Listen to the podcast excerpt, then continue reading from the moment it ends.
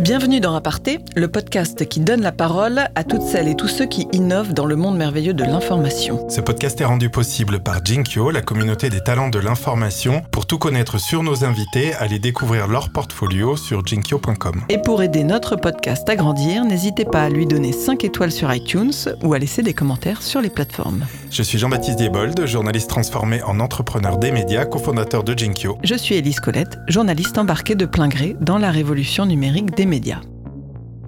Notre invitée pour cet épisode s'appelle Marine Munier. Elle nous a contacté avec sa consoeur Delphine Taillac après avoir écouté Aparté.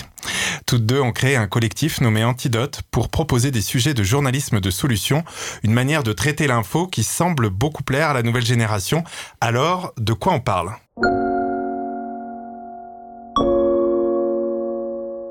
Recevoir tous les jours des mauvaises informations, euh, qui nous disent qu'on va tous mourir, qu'on va être au chômage euh, tous et que la planète elle va, euh, elle va devenir de, plus en plus chaude et que tout le monde, et que ça va être la crise avec Trump partout, etc. Ça finit scientifiquement d'ailleurs par créer en fait un repli, un rejet, parce qu'on est passif devant l'information. Les études montrent que lorsque l'on propose des solutions, ça fait réfléchir les gens et ça les rend plus intelligents.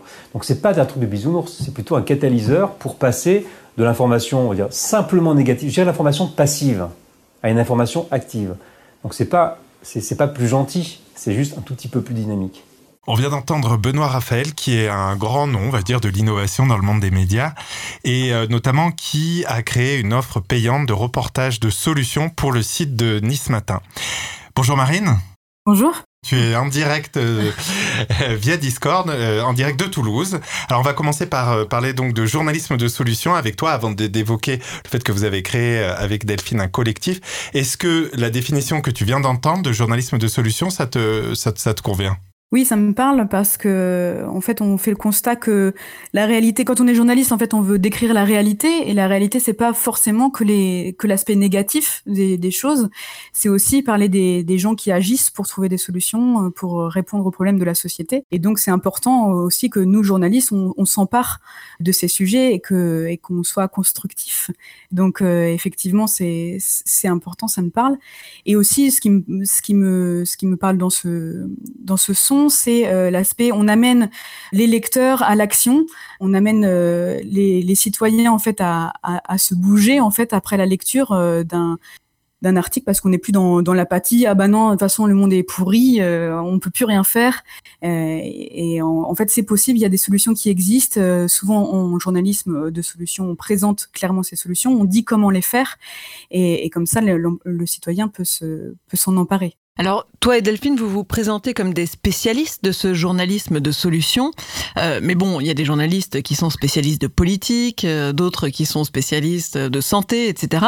Donc, est-ce que c'est vraiment un sujet de spécialisation? Est-ce que c'est pas plutôt une méthode, le journalisme de solutions oui et non. En fait, euh, le journalisme de solutions, c'est oui, c'est une méthode parce qu'en fait, il y a vraiment des, des, des choses concrètes à appliquer. Est-ce que tu peux nous, nous l'expliquer un petit peu? Oui, alors par exemple, quand on présente une solution, il faut absolument présenter les preuves que cette solution marche. Si on dit que euh, telle technique a permis euh, de euh, préserver la biodiversité d'un espace marin, eh ben il faut qu'on dise qu'il y a des scientifiques qui ont étudié cette technique sur cinq ans et que effectivement c'est prouvé que cette solution marche. C'est pas juste la, la présenter. C'est pas juste quelqu'un qui a eu une idée dans son dans son garage et qui la présente comme ça quoi. Exactement. On se méfie justement des projets, on se méfie justement des. Moi je vais changer le monde avec avec des bouquets de roses. c'est c'est justement tout le côté euh, concret de la solution. C'est déjà appliqué, ça a déjà fait ses preuves. Mhm. Ça, c'est par exemple quelque chose qui est important. Dans un article de solution, en fait, on va présenter les limites de la solution aussi. C'est pas grave si la, si la solution n'est pas parfaite il faut aussi dire que dire la réalité des choses, ça peut toujours inspirer en fait, ça peut toujours mhm. inspirer les lecteurs euh, que de voir que bah, ils ont commencé à aller sur ce chemin-là, c'est ils n'ont pas encore trouvé, euh, enfin il y a eu des limites sur cette solution, mais euh, ça peut inspirer le lecteur mhm. euh, pour lui avancer de son côté quoi. Alors on va prendre un exemple. Vous avez signé euh, toutes les deux un article dans Médiacité sur les cantines toulousaines. Je, je, vais lire deux trois lignes comme ça pour pour donner un peu l'idée. Le titre c'est bio dans les cantines, comment Toulouse pourrait être meilleur élève.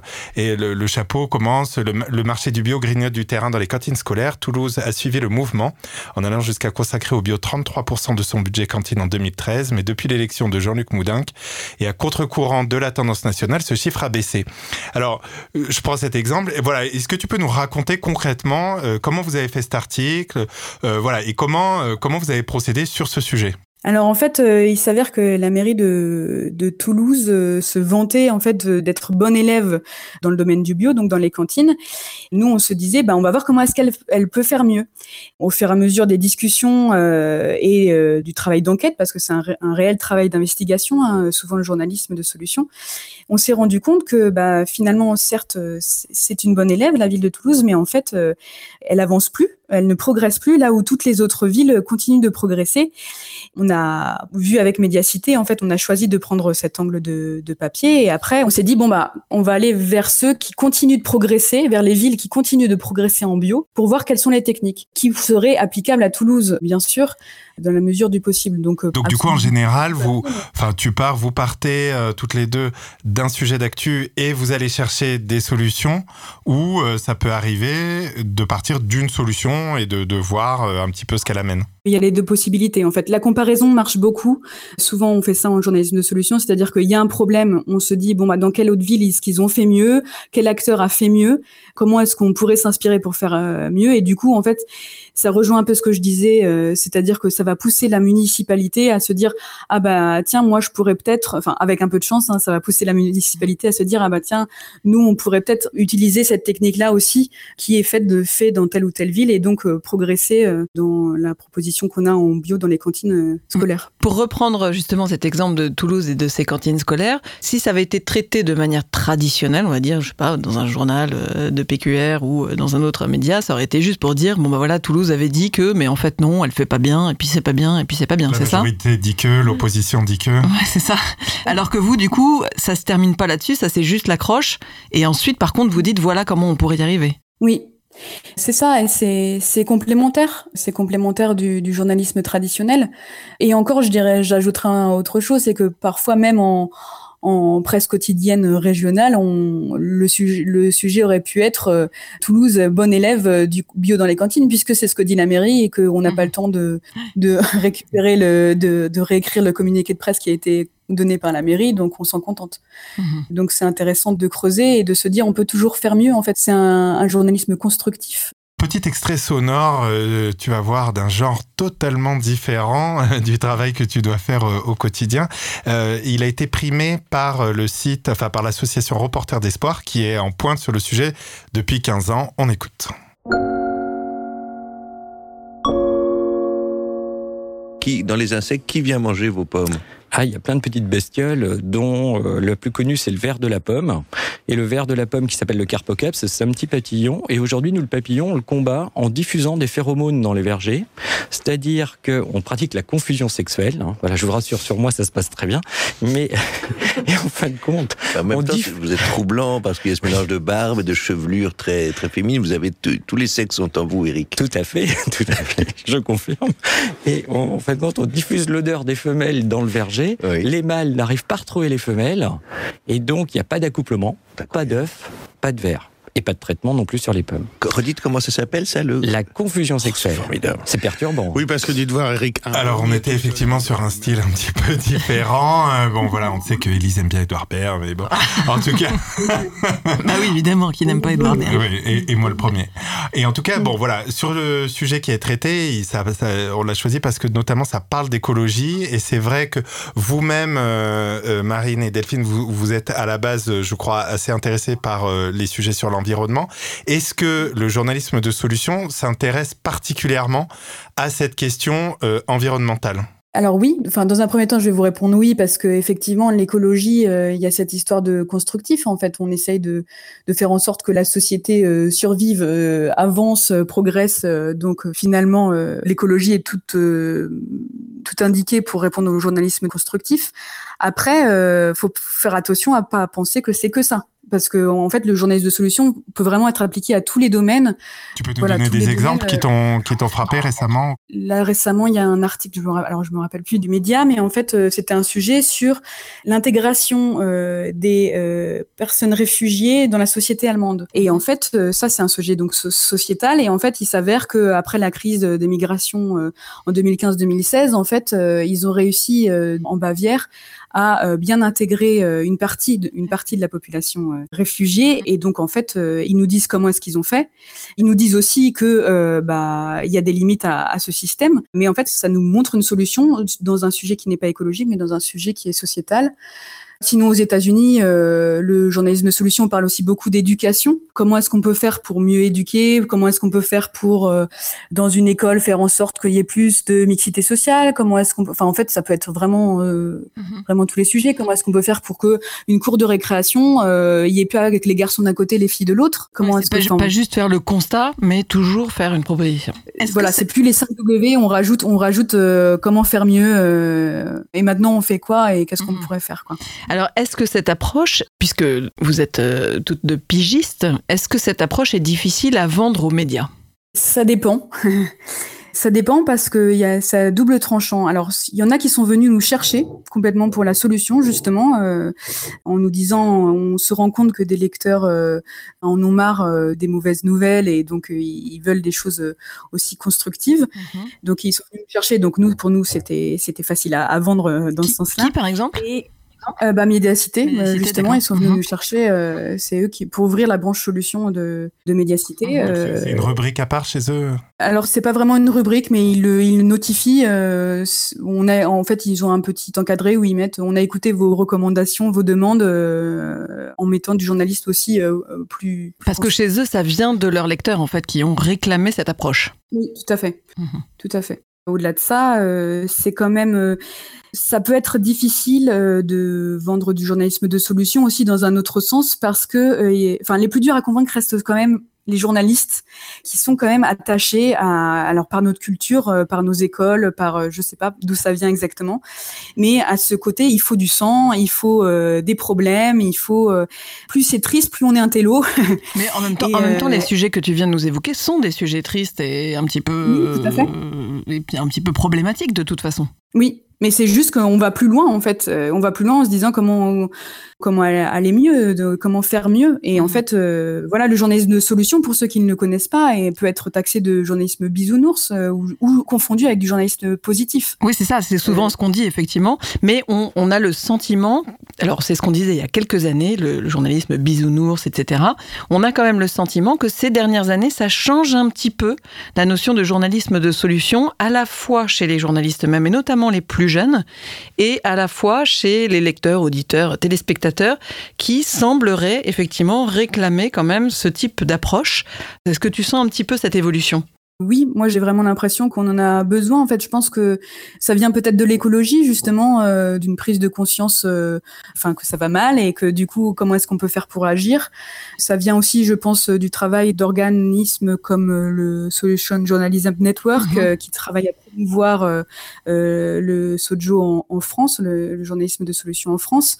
Toute cette mouvance qui vient des États-Unis. Il y a aussi toutes les journées qui sont organisées par Spark News en fait tous les ans ils, organisent euh, Spark News et Reporters d'espoir oui, une journée euh, avec euh, plein de partenaires qui publient oui, oui effectivement qui, qui publient des articles qui doivent justement répondre aux critères du journalisme de solution. Et en fait, tout ça, je pense au fur et à mesure SM. Puis de toute façon, c'est vrai que moi, j'ai, j'ai, enfin, de ma petite expérience, j'ai toujours entendu euh, ça. J'en ai marre d'entendre des mauvaises nouvelles, et même même avant que je connaisse le journalisme de solution. En fait, euh, plein de gens se désintéressent euh, du journalisme parce que ils n'ont pas envie de d'avoir trop d'ondes négatives dans leur quotidien. j'ai vraiment cette impression, oui, qu'il y a qu'il y a une nouvelle une nouvelle vague. Enfin, en tout cas, que ça prend quoi. Mhm. C'est c'est en ce moment que ça prend quoi. Et alors, est-ce que tu aurais une émission un journal euh, qui t'inspire et que tu peux nous recommander? Vaste, euh, enfin, des questions difficiles. Même peut-être. Euh, je trouve que La Croix, par exemple, ils font souvent du bon journalisme de solution. Le Monde aussi, il y, a, souvent du, journalisme de solution qui revient. Après, ils se prétendent pas comme faisant du journalisme de solution. Ils en font sans. Ils en font sans, le savoir, en fait. Oui, Ou c'est sans ça, sans le savoir. Dire, oui. C'est pour ça que je pense que le journaliste de solution a toujours un peu existé, mais il a, on lui a donné un nom euh, il n'y a, pas- il y a pas très longtemps. Euh, voilà. Après, il y a à l'étranger, il y a The Guardian. euh, c'est des journaux sur lesquels on peut lire, euh, on peut lire des bons articles de, de journalisme de solution. Oui.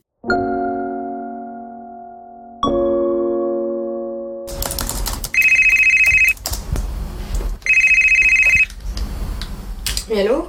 Oui, bonjour, ça va, ouais. Ça va, merci. Toi aussi Mhm. Ouais Pour une enquête euh, sur les centres de rétention Ouais, ok, ouais, franchement, ça m'intéresse. Mhm.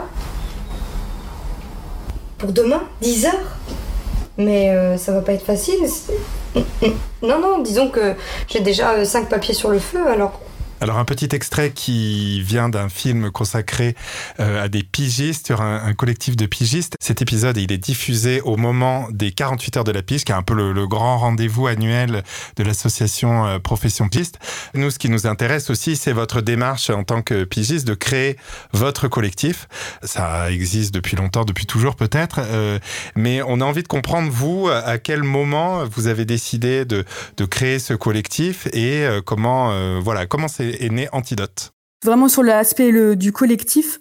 En fait, euh, avec Delphine, on a travaillé en fait dans un hebdomadaire euh, sur la transition éd- éditoriale d'un journal plutôt politique vers un journal de solutions.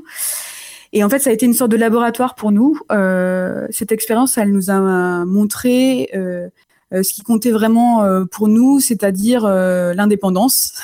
Ça nous a montré aussi qu'on voulait avoir du temps pour faire bien notre travail. Et donc, euh, on est retourné à la pige et, et on s'est dit après, euh, mais comment, enfin voilà, pour ces besoins d'indépendance et tout ça, mais on avait déjà connu la pige et en fait, la pige, c'est pas forcément simple parce qu'on peut être tout seul chez soi, pas forcément euh, d'idées euh, de sujets euh, tout le temps, avoir peur de présenter ses idées, euh, pas confiance en soi.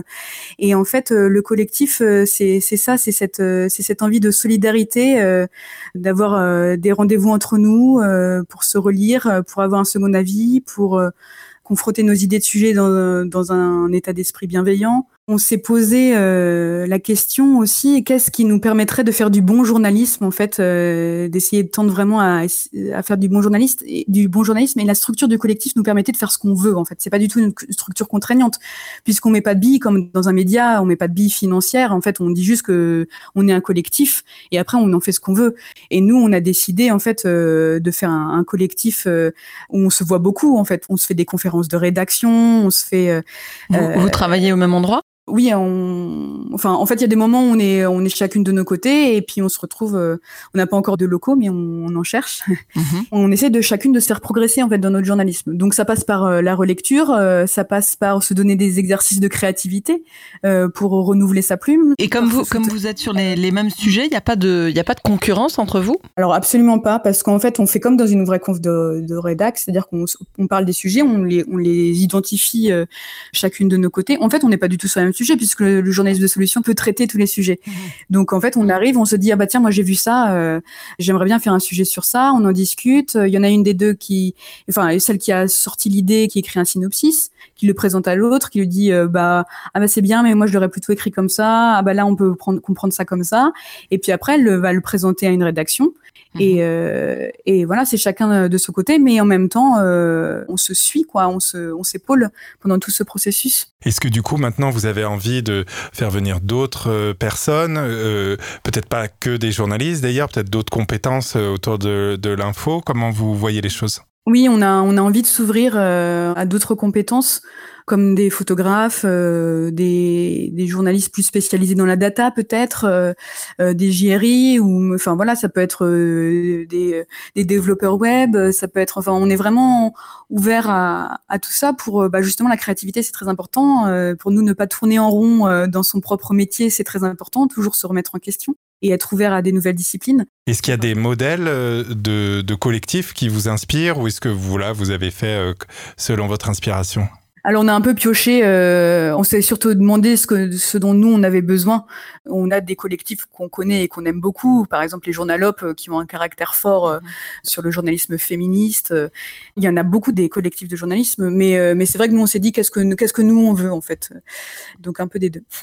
Et alors, est-ce que pour terminer, vous avez un conseil ou des conseils à donner à, d'autres personnes qui voudraient euh, lancer leur collectif? Je ne sais pas si, de votre expérience, vous avez pu déjà tirer euh, des enseignements bah déjà appelez-nous. non, faut pas hésiter en tout cas à essayer de nous joindre si jamais il y a besoin de il y a besoin de conseils. Mais je pense qu'en tout cas on, peut réapprendre à se faire confiance. On a un métier où bah, c'est en pleine crise et en fait je pense que c'est important d'apprendre à faire confiance euh, à ceux qui vivent la même euh, galère de métier euh, que nous et, et voilà d'apprendre à partager son réseau, d'apprendre à partager toutes ces toutes ces choses. Ça nous fait grandir en fait de s'ouvrir et ça nous rend meilleurs journalistes, je pense. Merci beaucoup Marine. Merci à vous. C'était très sympa euh, de t'avoir en direct de Toulouse avec euh, Delphine pas très loin. Quant à nous, si vous nous écoutez dans votre casque, euh, n'hésitez pas à aller mettre des étoiles, des commentaires, à nous contacter sur la page dinkyo.com slash podcast. Salut Elise. Salut Jean-Baptiste. Rendez-vous dans deux semaines pour un nouvel épisode d'Aparté.